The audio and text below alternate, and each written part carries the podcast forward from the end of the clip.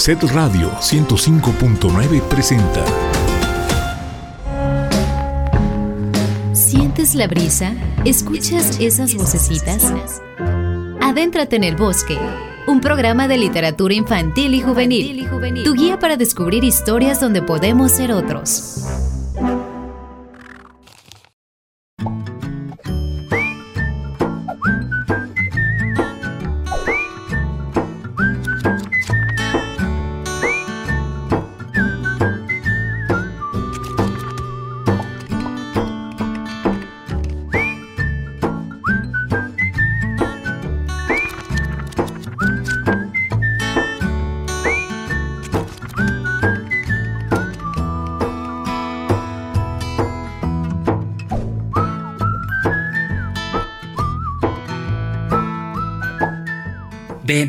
Adéntrate en el bosque, un buen lugar con libros y lecturas para la niña y el niño que viven contigo.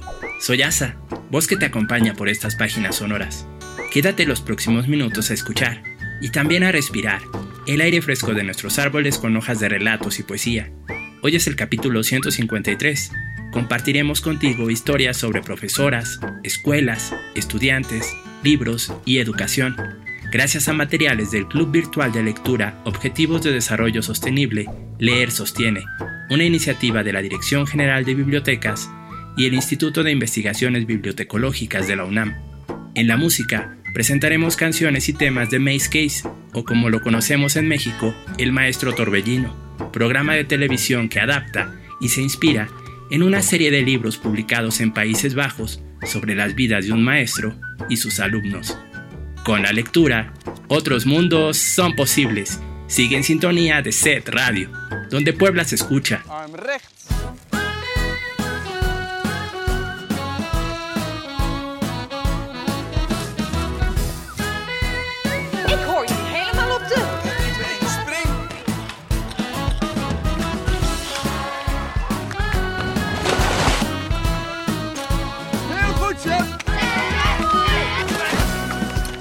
Ik denk dat het voor u wel belangrijk is om te weten hoe ik als schoolhoofd het hoofd boven water hou in de drukste periode van het jaar. Hoi, alles goed. Marie-Louise! Hoi! Wat is hier aan de hand?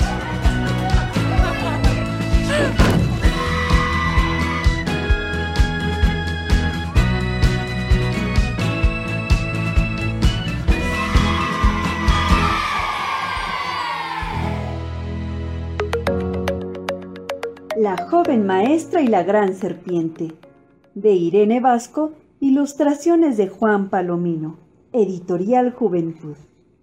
Por fin, después de estudiar tantos años, la joven maestra comenzaría a dar clases.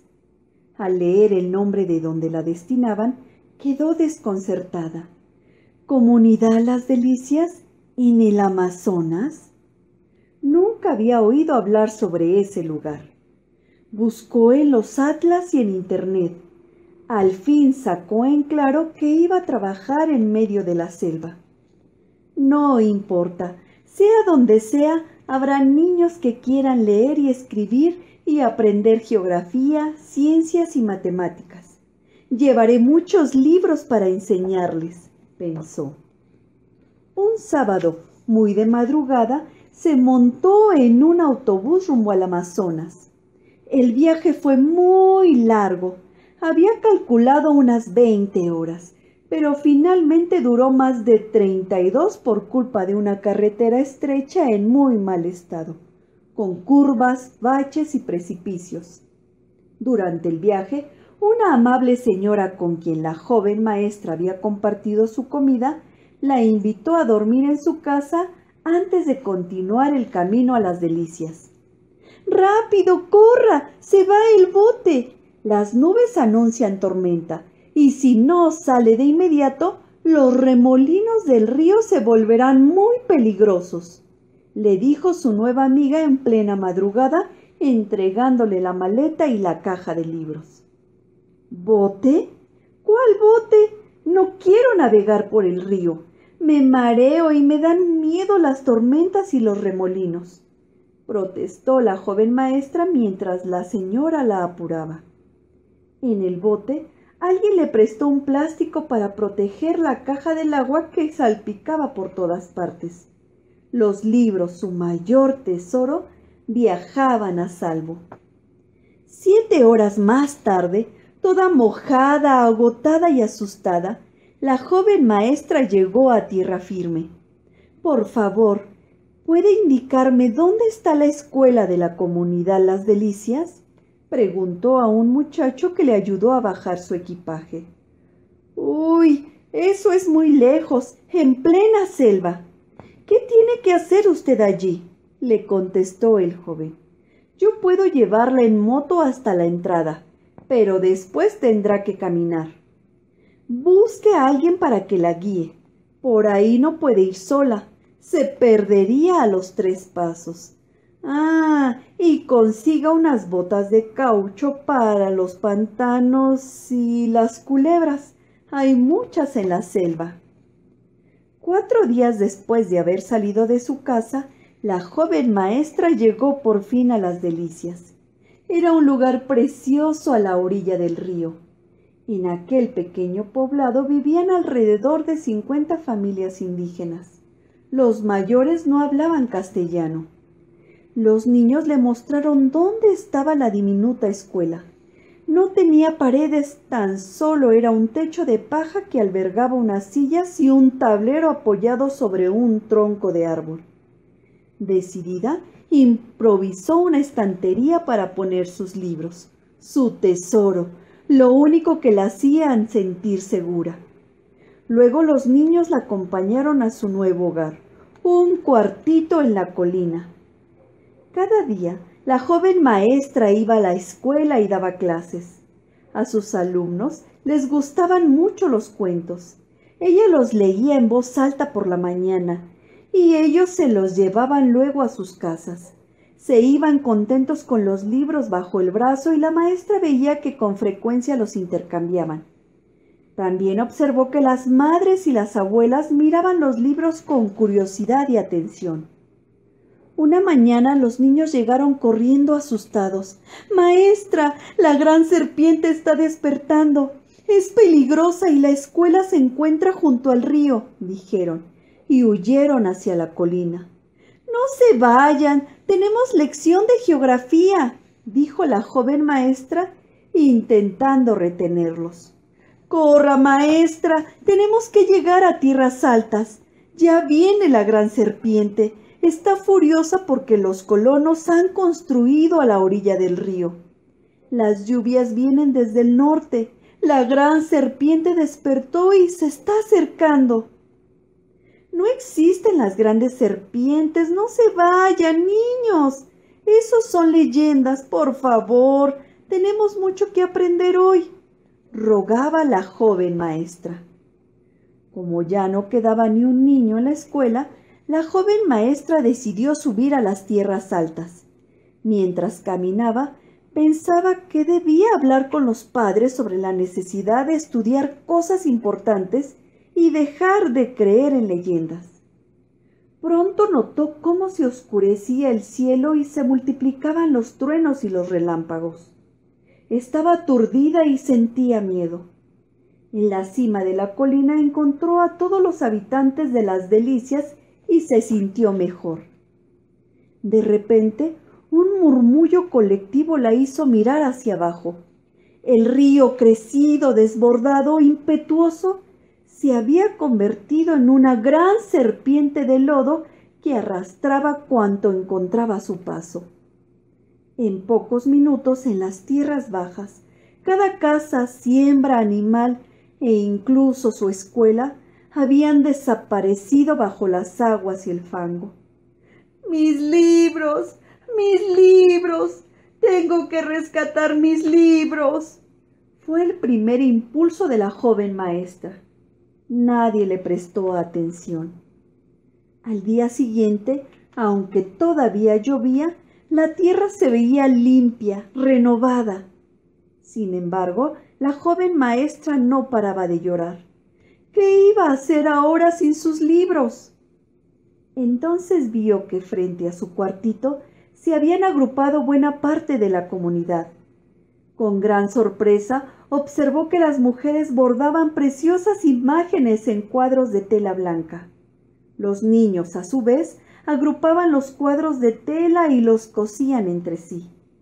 A la joven maestra le pareció que estaban haciendo libros. Esa noche, al calor del fuego, en espera de que las lluvias pasaran y el río volviera a su cauce, las mujeres narraron sus historias. Contaban y cantaban a medida que pasaban las páginas de los libros de tela. Como la joven maestra no entendía las palabras, los niños traducían las leyendas y los relatos sagrados de los habitantes de las delicias. Los libros y letras hablaban de jaguares, duendes, aves multicolores, caciques con coronas de plumas, guacamayas y princesas adornadas con preciosos collares de abalorios y cintas. Pocos días después, gracias al trabajo de toda la comunidad, había una nueva escuela y una pequeña biblioteca. La construyeron de bambú y palma, con tablero y sillas, y por supuesto, con un lugar especial para los libros de tela que día a día se multiplicaban en manos de las mujeres bordadoras y narradoras. Desde entonces, la clase más importante fue la de las leyendas. La maestra pidió a las madres y abuelas que fueran cada mañana a narrar las historias de la comunidad. Además, aprendió su lengua gracias a los niños y las mujeres le enseñaron a bordar.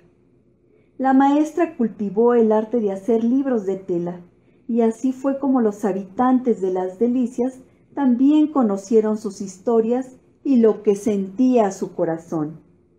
Me encantan los libros de tela. Si la lluvia los moja, pronto se secan.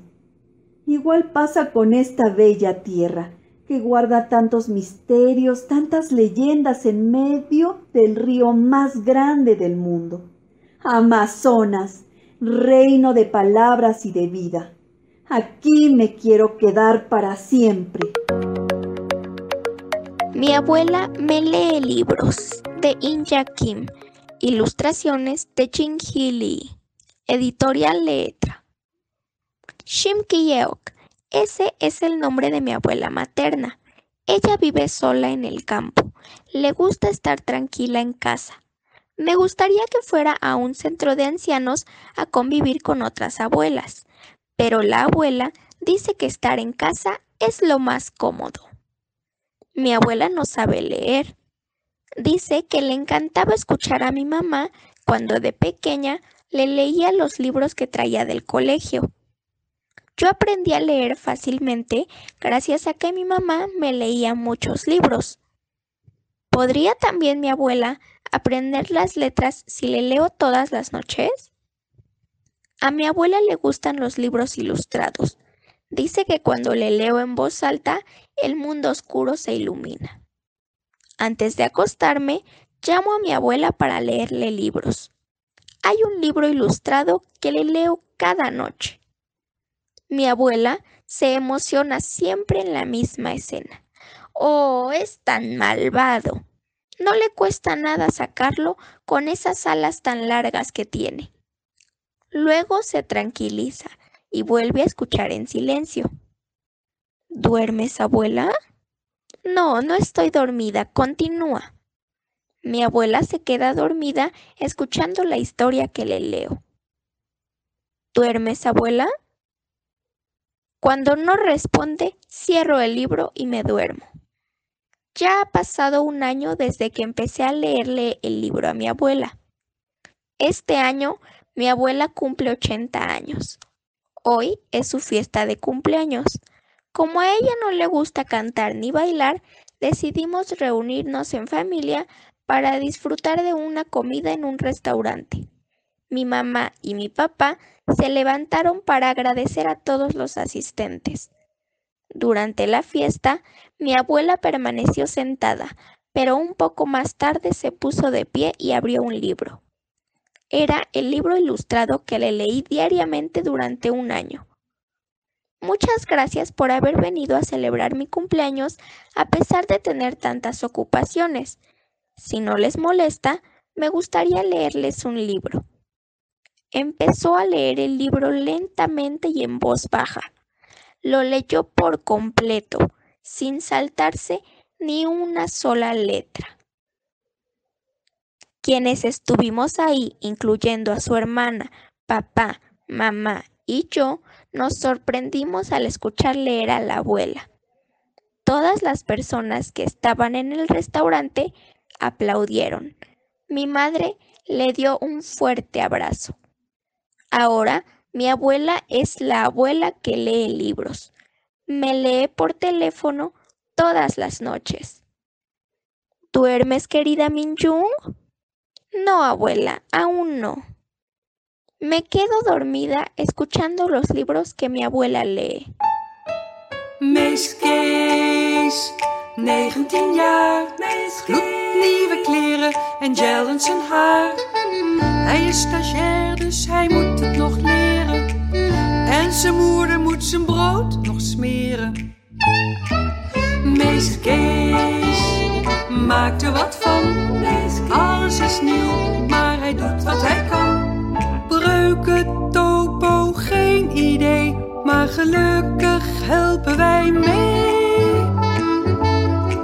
Mees Kees, alles is goed.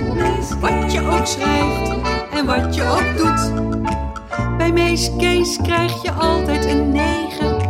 Wij hebben zelfs een keer een elf gekregen. Mees Kees maakt er wat van. Kijkt op het rooster en verzint dan een plan. Chips en cola, geen bezwaar. Met zo'n meester ben je mooi klaar.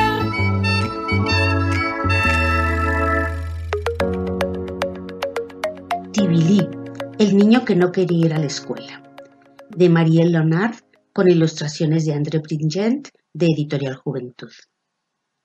Tibili es un hombrecito de seis años que se ríe de la mañana a la noche, y seguiría riéndose en la cama si no se cayera de sueño de tanto correr y jugar todo el día. Solo deja de reírse para comer, o para hacer las trencitas de su hermana Cable. Él tiene unos dedos muy hábiles y su hermana Cable es muy presumida. Un día, sin embargo, Tibili deja de reírse. Su mamá acaba de decirle que pronto tendrá que ir a la escuela. Tibili no quiere ir a la escuela. No quiere estar encerrado en una clase frente a una pizarra triste, triste como el aburrimiento. Tibili no necesita saber leer ni saber escribir. Prefiere leer como su abuelo, no sobre el papel, sino en el cielo, donde de día canta el sol y de noche baila la luna. Prefiere leer sobre la tierra roja del camino, donde miles de animales de todos los colores van y vienen, arriba y abajo, sin que nadie los obligue a ir a la escuela. Prefiere estar en la playa, soñando que pesca una barracuda así de grande, que monta una gacela en plena carrera, o que se mece con los monos colgado de las lianas de la selva. Tibilino quiere cambiar su ropa roja tan bonita y tan alegre por un uniforme de un color tan soso que si se sentara en la playa lo podrían confundir con la arena y lo podrían pisar. Por eso Tibilí está triste, triste como los búfalos flacos que su tribu conduce al campo. ¿Qué puede hacer? Pero, ¿qué puede hacer para no tener que ir a la escuela? Las lunas suceden a las lunas y la escuela va a empezar pronto. Le pregunta a Piu, el lagarto. ¿Podrías decirme qué tengo que hacer para no ir a la escuela? Solo veo una solución, contesta Piu. Escóndete en el agujero del baobab. El hueco es lo bastante grande para que quepas cómodamente. Tibili piensa que estaría bien un ratito, pero no todos los días. Le pregunta a Kumi, el murciélago, que medita colgado en su rama. Kumi le responde, cuando llegue el día de ir a la escuela, te acuestas y te retuerces, y dices que te duele la barriga. Tibili piensa que no podría fingir que tiene dolor de barriga todos los días. Además, a Tibili no le gusta decir mentiras a su mamá. Interroga a la araña Cropé, que siempre lo sabe todo. Cropé le dice, solo veo una solución. Ve a buscar el cofre de la sabiduría. Está enterrado cerca del río, entre el papayo y el tamarindo. Verás una gran piedra roja. Apártala, escarba el suelo, hasta que encuentres un objeto muy duro. Es el cofre de la sabiduría. Sácalo con precaución. Ábrelo y encontrarás lo que buscas. Tibilí va corriendo hasta el río. Escarba el suelo entre el papayo y el tamarindo. Nota un objeto muy duro y lo saca. Es un cofre. Intenta abrirlo, pero no lo consigue. Cutkut, la pintada, le grita. ¿Qué haces, Tibili?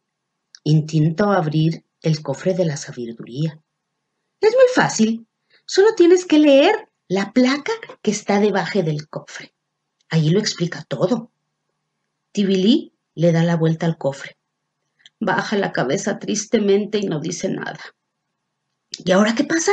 dice la pintada. No sé leer. No sabes leer. ¡Ja, ja, ja! No sabe leer.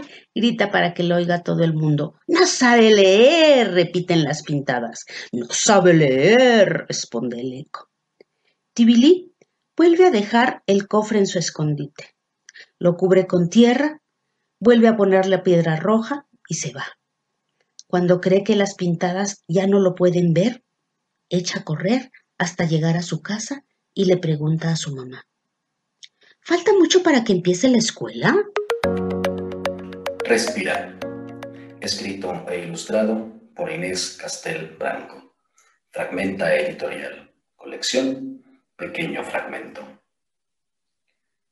Mamá, hoy no puedo dormir. ¿Por qué? No lo sé. Estoy nervioso y mi cabeza no para de pensar, de pensar y pensar. ¿Quieres que te enseñe a respirar? Respirar. Sí, yo ya sé respirar. Pero ¿te has parado alguna vez a ver cómo lo haces? ¿Por dónde entra y sale el aire?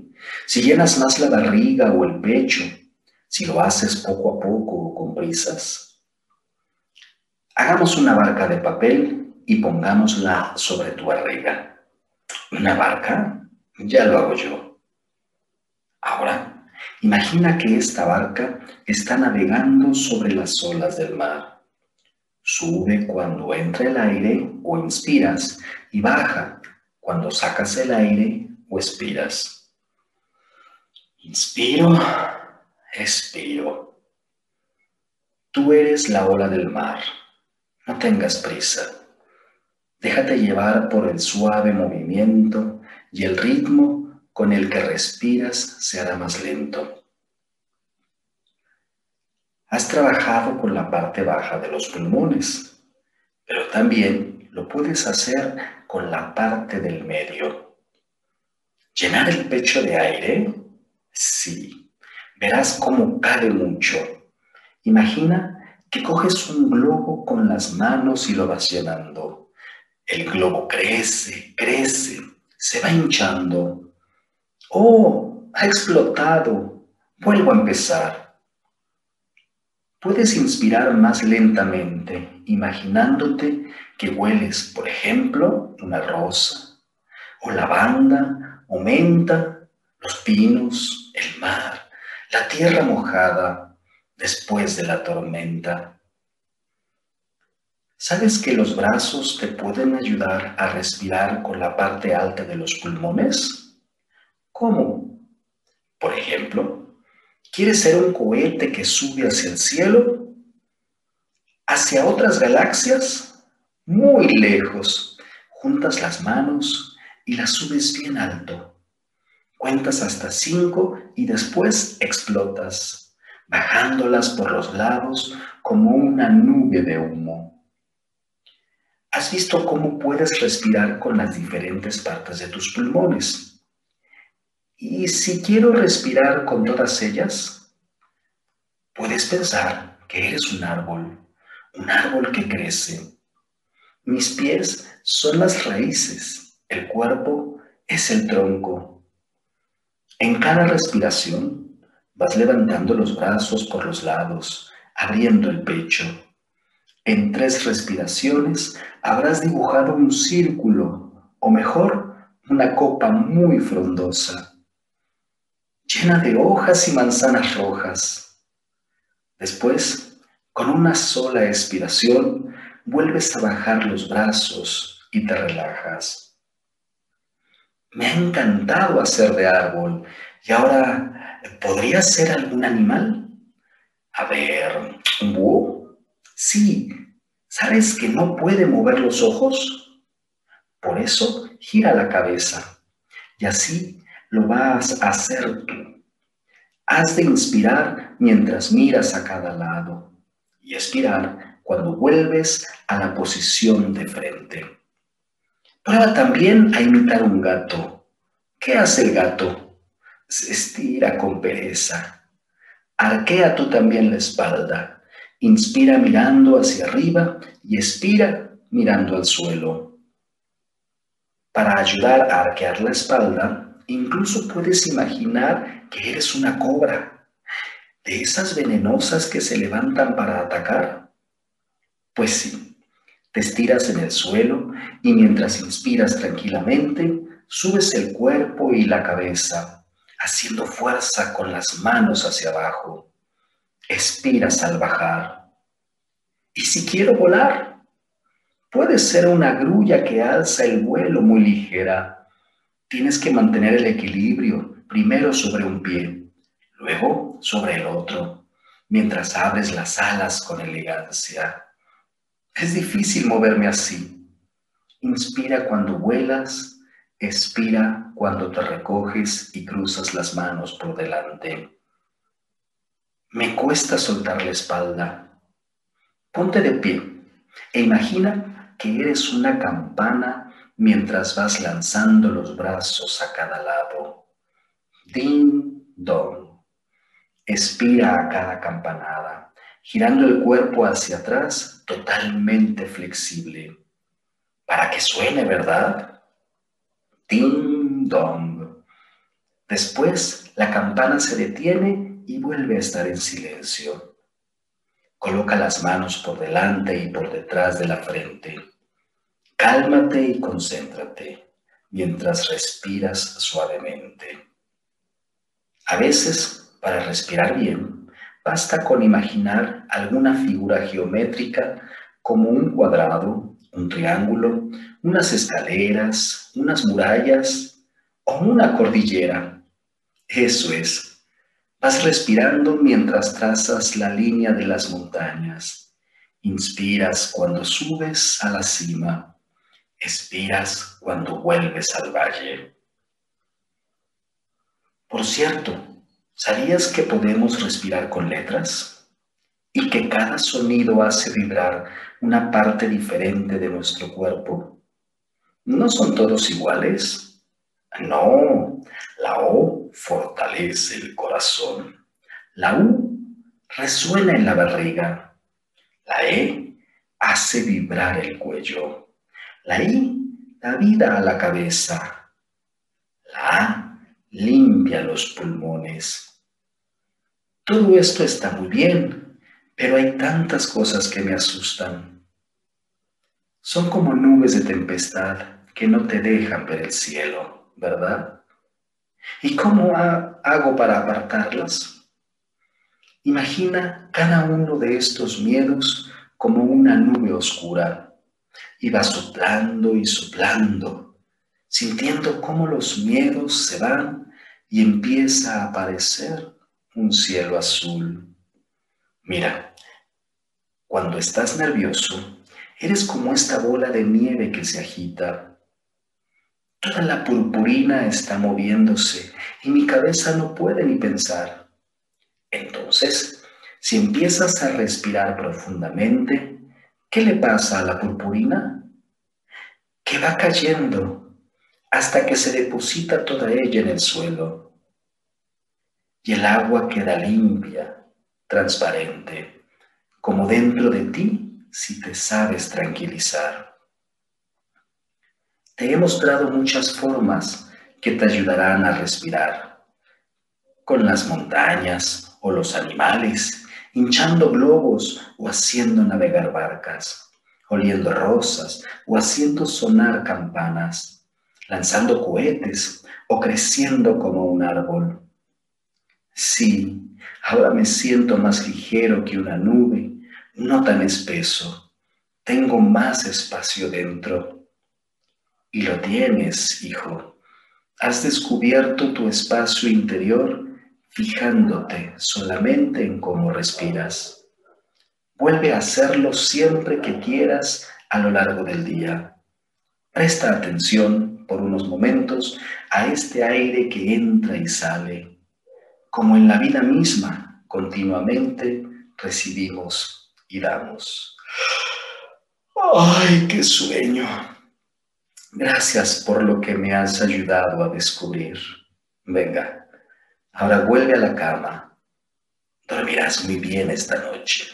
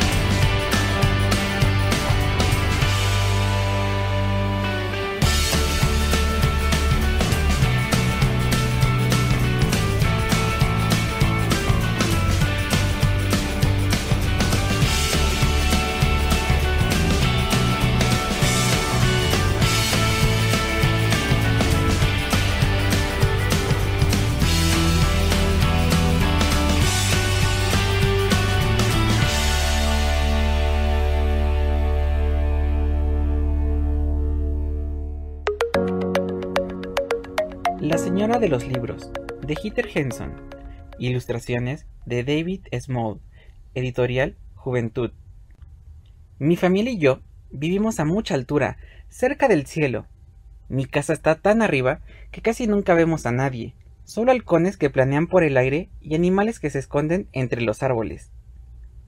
Me llamo Cal y no soy el hermano mayor, aunque tampoco el menor, pero sí soy el primer chico y puedo ayudar a papá con el arado y salir a buscar las ovejas que a veces se nos escapan. También puedo traer la vaca a casa cuando se pone el sol, y suerte que lo hago yo, porque si mamá la dejara, mi hermana Lark se pasaría el día entero enfrascada en algún libro, desde que sale el sol hasta que se pone. No se ha visto niña más requete leída. Es lo que dice siempre papá. Eso no es para mí, yo no nací para sentarme quieto parado a mirar cuatro garabatos, y no me hace ninguna gracia que el ARC vaya de maestrilla.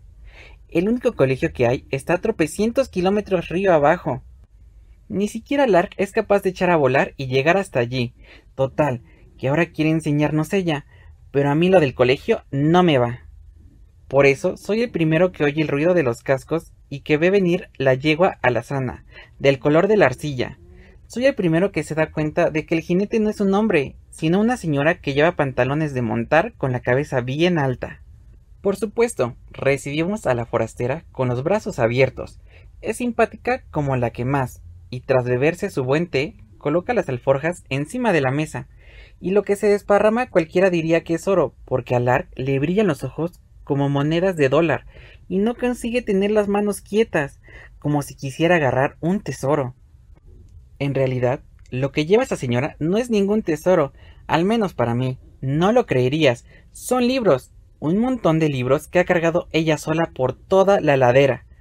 Todo un largo día a caballo y para nada, digo yo, porque si lo que quieres venderlos como hace el calderero, que va por ahí con ollas y sartenes y demás, está más claro que el agua que aquí no tenemos ni un dólar, ni un solo centavo que gastar, y muchísimo menos en unos libros viejos e inútiles. Entonces va papá, mira bien al arc y carraspea. propone. Hacemos un trato, una bolsa de frambuesas a cambio de un libro. Aprieto fuerte las dos manos detrás de la espalda. Quiero decir algo, pero no me atrevo. Esas frambuesas las he recogido yo, para una tarta, no para un libro. Me quedo pasmado cuando veo que la señora se niega en redondo. No acepta una bolsa de frambuesas, ni un manojo de verduras, ni nada que papá le ofrezca a cambio. Esos libros no cuestan dinero, como no cuesta dinero el aire. Y no solo eso, sino que encima, dentro de 15 días, piensa volver por aquí para cambiarlos por otros. A mí, la verdad, me importa un comino lo que ha traído la señora de los libros, y me daría igual, pero igual igual, que se olvidara del camino que llega hasta nuestra puerta, pues resulta que siempre vuelve, aunque llueva mares, haya niebla o haga frío. Esa yegua que monta será muy valiente, digo yo. Una mañana el mundo se queda más blanco que la barba del abuelo. El viento aúlla como los linces en plena oscuridad. Nos acurrucamos todos delante del fuego. Hoy nadie va a hacer nada de nada. Con este tiempo, hasta los animalillos del bosque permanecerán bien escondidos. Pero, recorcholis, de repente oímos un repiqueteo en la ventana nevada. Y ahí está la señora abrigada hasta las cejas. Hace el intercambio por la puerta entreabierta porque dice que así no cogeremos frío. Cuando papá le pide por favor que se quede a dormir, no se deja convencer. La yegua me llevará de vuelta a casa, responde. Me quedo boquiabierto, mirando cómo se aleja la señora de los libros, y mil ideas empiezan a darme vueltas por la cabeza, igual que los copos que el viento hace girar ahí afuera. No solo es valiente la yegua, digo yo, sino también la señora. De repente me muero de ganas de saber por qué la señora de los libros se arriesga a pillar un resfriado o algo peor. Elijo un libro con palabras y también con dibujos y se le enseño a Lark. Enséñame qué pone. Y mi hermana no se ríe ni se burla de mí, sino que me hace sitio y allí en voz baja nos ponemos a leer. Papá dice que está escrito en las señales de la naturaleza si el invierno va a durar mucho o poco. Este año todas las señales han predicho una nieve muy abundante y un frío infinito. Así, aunque casi todos los días estamos apretados en casa como sardinas en lata, me da igual. Parece raro, ya lo sé, pero es verdad. Es ya casi primavera, cuando la señora de los libros puede volver a visitarnos. Mamá le hace un regalo, y lo único valioso que puede dar, su receta de tartas de frambuesas, la mejor del mundo entero. No es mucho, ya lo sé, por todo el esfuerzo que hace, dice mi mamá, y luego baja la voz y añade con orgullo, y por haber sacado dos lectores de donde solo había una. Agacho la cabeza y espero hasta el final para decir la mía. También me gustaría tener algo que regalarle. La señora de los libros se vuelve para mirarme con sus enormes ojos negros. Ven aquí, Cal, dice, con mucha dulzura, y cuando me acerco pide, léeme algo. Abro el libro que tengo en las manos, uno nuevo que acaba de traer. Antes me pensaba que solo eran cuatro garabatos, pero ahora ya sé ver lo que encierra de verdad, y leo un poco en voz alta. Eso ya es todo un regalo, dice ella, y sonríe de oreja a oreja hasta que a mí también me entran ganas de sonreír. Y colorín colorado, la señora de los libros se ha terminado. La Escuela Secreta de Nasrin, una historia real de Afganistán. Escrito por Janet Winter y publicado por Editorial Juventud. Mi nieta, Nasrin, vive conmigo en Herat, una antigua ciudad de Afganistán. Hubo un tiempo en el que allí florecieron el arte, la música y el saber. Entonces llegaron los soldados y todo cambió. El arte, la música y el saber desaparecieron. La ciudad se cubrió de nubes negras. La pobre Nasrin se quedaba en casa todo el día, porque a las niñas les estaba prohibido ir a la escuela. Los soldados talibanes no quieren que las niñas aprendan nada acerca del mundo, como su mamá y yo hicimos cuando éramos pequeñas. Una noche los soldados vinieron a nuestra casa y se llevaron a mi hijo sin ninguna explicación. Esperamos su regreso durante muchos días y muchas noches. Al final, la mamá de Nasren, desesperada, salió a buscarle, aún sabiendo que las mujeres y las niñas tenían prohibido salir solas a la calle. La luna llena pasó muchas veces por nuestra ventana y Nasren y yo seguíamos esperando. Nasren nunca decía una palabra, nunca sonreía. Solo se quedaba sentada esperando a que papá y mamá regresaran. Supe que tenía que hacer algo. Había oído hablar de una escuela, una escuela secreta para niñas detrás de una puerta verde en una calle cercana. Yo quería que Nasren fuera a esa escuela secreta. Quería que aprendiera sobre el mundo como yo había hecho. Quería que volviera a hablar. Así que un día, Nasren y yo nos apresuramos por las calles hasta que llegamos a la puerta verde. Por suerte, no nos vio ningún soldado. Llamé con suavidad. La maestra abrió la puerta y entramos rápidamente. Cruzamos el patio hacia la escuela, una habitación llena de niñas en una casa particular. Nasren se sentó en el fondo de la estancia. Ala, por favor, haz que abra sus ojos al mundo. Recé mientras la dejaba allí. Nasren no hablaba con las otras niñas, no hablaba con la maestra. En casa permanecía en silencio. Me preocupaba que los soldados descubrieran la escuela, pero las niñas eran listas. Entraban y salían a distintas horas para no despertar sospechas, y los niños, cuando veían soldados cerca de la puerta, los distraía. Oí que un soldado un día aporrió la puerta exigiendo entrar, pero todo lo que encontró fue una habitación llena de niñas que leían el Corán, lo que sí estaba permitido. Las niñas habían escondido sus deberes y habían engañado al soldado. Una de las niñas, Mina, se sentaba al lado de Nasren todos los días, pero nunca hablaban entre ellas. Mientras las niñas aprendían, Nasren permanecía encerrada en sí misma. Yo estaba muy preocupada. Cuando la escuela cerró, por el largo descanso invernal, Nasren y yo nos sentábamos junto al fuego. Los parientes nos daban toda la comida y la leña que podían compartir. Echábamos de menos a su mamá y a mi hijo más que nunca. Sabríamos algún día qué fue lo que ocurrió. El día que Nasren volvió a la escuela, Mina le susurró al oído, Te he echado de menos. Y Nasren le contestó, Yo también te he echado de menos.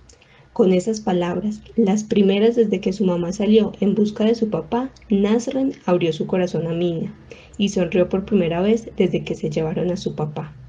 Por fin, poco a poco, día a día, Nasren aprendió a leer, a escribir, a sumar y a restar. Cada noche me enseñaba lo que había descubierto ese día. Las ventanas del mundo se abrieron por fin a Nasren en aquella pequeña aula de escuela. Aprendió acerca de los artistas, escritores, sabios y místicos que, tiempo atrás, hicieron de Herat una bella ciudad. Nasren ya no se siente sola. El conocimiento que atesora en su interior le acompañará siempre como un buen amigo. Ahora ya puede ver el cielo azul que hay detrás de esas negras nubes. En cuanto a mí, mi mente está en paz. Sigo esperando a mi hijo y a su mujer. Pero los soldados ya nunca podrán cerrar las ventanas que se han abierto para mi nieta. Inshallah.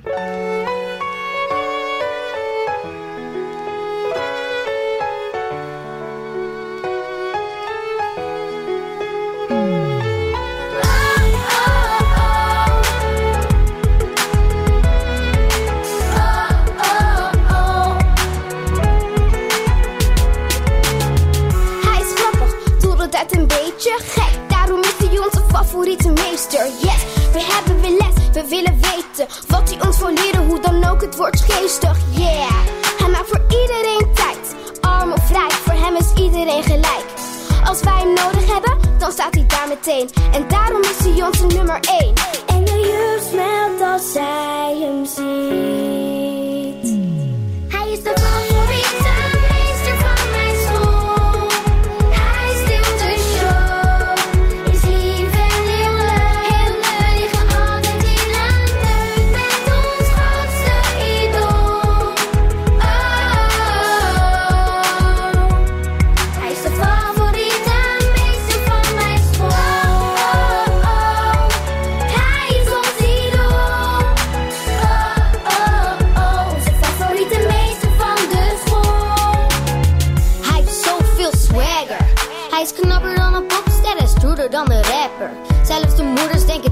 Wat een lekker ding. En van de doodgewone les maakt hij een happening.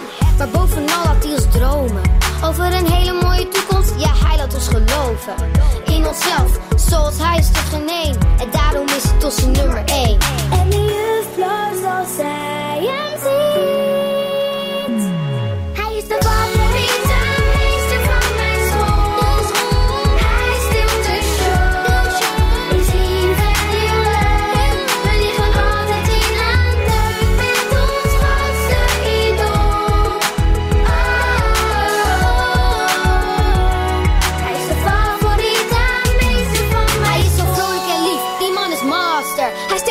Als een dief, die man is master. Met alle kinderen bevriend, die man is master. Die man is master, die man is master. Hij is zo vrolijk en lief, die man is master. Hij steelt je hart als een dief, die man is master. Met alle kinderen bevriend, die man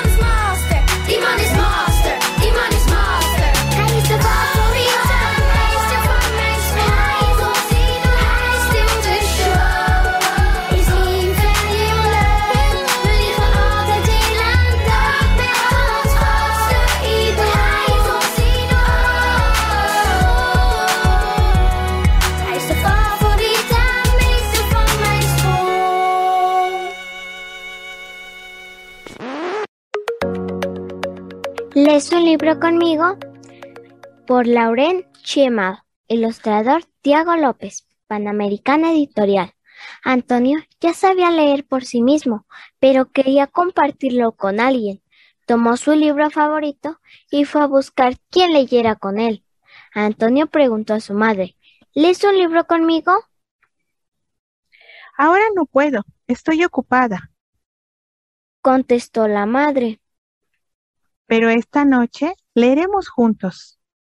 Antonio salió a la calle. Había un hombre muy viejo sentado en el banco al lado de su casa. Pero como era ciego, Antonio no le preguntó si quería leer el libro con él. Antonio entró a la panadería que había cerca de su casa y preguntó al panadero, ¿lees un libro conmigo? Ah, ahora no puedo, estoy trabajando. Contestó el panadero. Pero si me ayudas a amasar el pan, luego leo contigo. Tengo miedo de que mi libro se ensucie, dijo Antonio, y salió otra vez a la calle.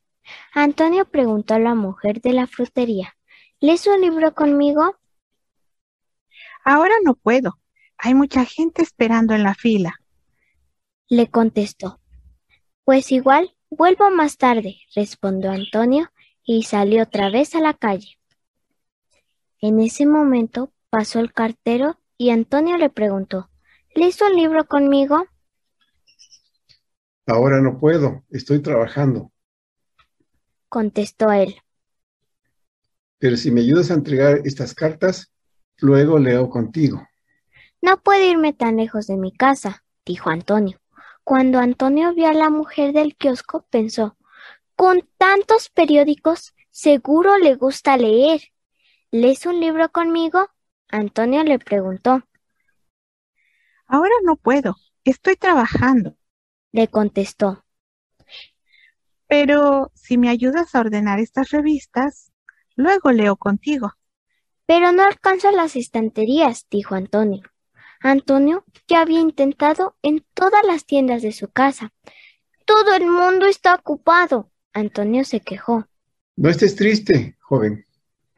Sonó una voz detrás de él. Antonio dio la vuelta a ver quién le hablaba. Era el hombre ciego. Antonio se acercó y se sentó a su lado en el banco. ¿Cómo me puedes ver? le preguntó el niño. No te puedo ver, Contestó el hombre. pero te puedo escuchar. Acércate, por favor. Te quiero pedir algo. ¿Qué quieres? le preguntó. Es que nadie tiene tiempo para mí tampoco. Contestó el viejo.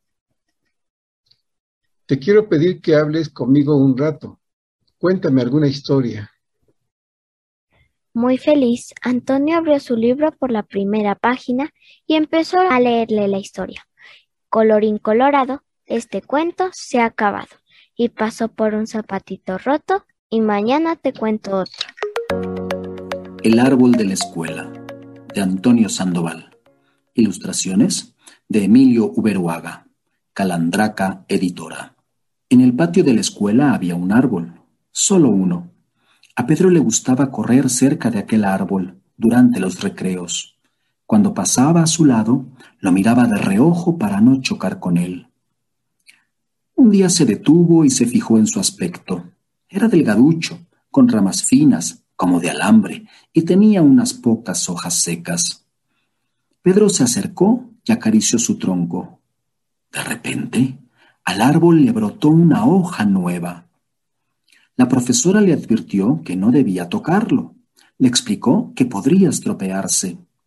Pero desde aquel momento, Pedro no pudo dejar de pensar en el árbol. Dos días después, lo regó y al árbol le salieron varias hojas más. Tres días después lo abrazó y al árbol le brotó una rama nueva. La profesora regañó a Pedro, le explicó que aquel árbol llevaba mucho tiempo viviendo allí, tranquilo, sin que nadie lo molestara, y que era mejor que siguiera siendo así. Por la tarde, alguien puso una valla redonda y metálica alrededor del árbol, con la intención de protegerlo. A la semana siguiente, Pedro trepó a las ramas más altas. La profesora tuvo que subirse a una escalera para ayudarle a bajar, porque el árbol había crecido mucho. Después, Pedro explicó a sus compañeros que aquel árbol necesitaba mucho cariño para crecer. Así que Marta plantó una flor junto al árbol para que no se sintiese tan solo. Luis colgó de una de sus ramas una casita de pájaros para que los petirrojos lo alegraran con sus trinos. Sofía le leyó un poema que había escrito especialmente para él. Todos aplaudieron cuando terminó de leerlo, la profesora también. Aquella tarde, la profesora quitó la valla y colgó un columpio de la rama más fuerte para que el árbol pudiese jugar aún más con las niñas y niños. Días después, unos científicos llamados botánicos vinieron a ver el árbol. Les asombró que hubiese crecido tanto en tan poco tiempo. Al acabar sus comprobaciones, dijeron que aquel era un ejemplar único en el mundo y que debían cuidarlo muchísimo. Pedro y sus amigos construyeron una gran cabaña entre sus ramas. Entonces, a la profesora se le ocurrió que aquella cabaña era un lugar estupendo para leer, así que trasladaron hasta allí la biblioteca. Una mañana, Pedro descubrió que aquel árbol le había nacido una especie de pequeña pelota en una rama. ¿Qué sería? Cuando aquella cosa se desprendió, los botánicos volvieron para estudiarla. Les explicaron que era una semilla. Si la plantaban, de ella nacería un nuevo árbol. Hubo una asamblea en la escuela para decidir qué hacer con la semilla. Y entre todos acordaron que lo mejor era enviarla a otro colegio que no tuviera árboles. La cartera se la llevó dentro de una cajita rellena de algodón. Cuando el paquete llegó al otro colegio, el director plantó la semilla y puso junto a ella una señal de aviso para que nadie la pisase. La semilla germinó y un nuevo arbolito empezó a crecer. Pero era tan pequeño que durante mucho tiempo nadie le hizo caso hasta que un día una niña se fijó en él. Era delgaducho, con ramas finas, como de alambre. Se acercó y decidió acariciarlo. Recuerda que tenemos más contenido para ti en las redes sociales, recomendaciones de libros, invitaciones a eventos digitales y enlaces para que descargues materiales asombrosos. Búscanos en Facebook e Instagram. Estamos como el bosque FM.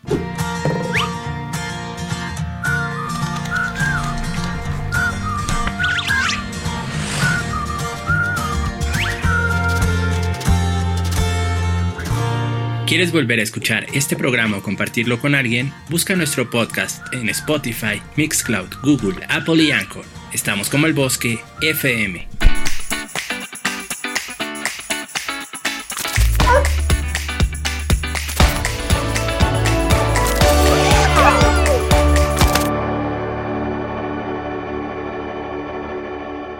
Mil gracias por escuchar. Nos encontraremos de nuevo la próxima semana. En el bosque, todos estamos hechos de historias.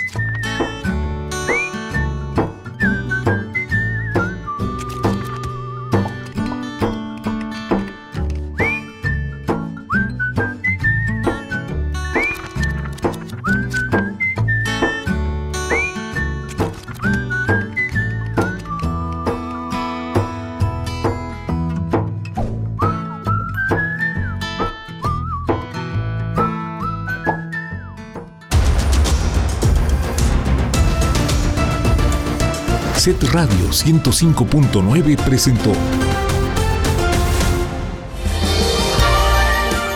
Recuerden, guardabosques, nos volveremos a escuchar el próximo sábado. El próximo sábado. De 10 a 11 de la mañana. de la mañana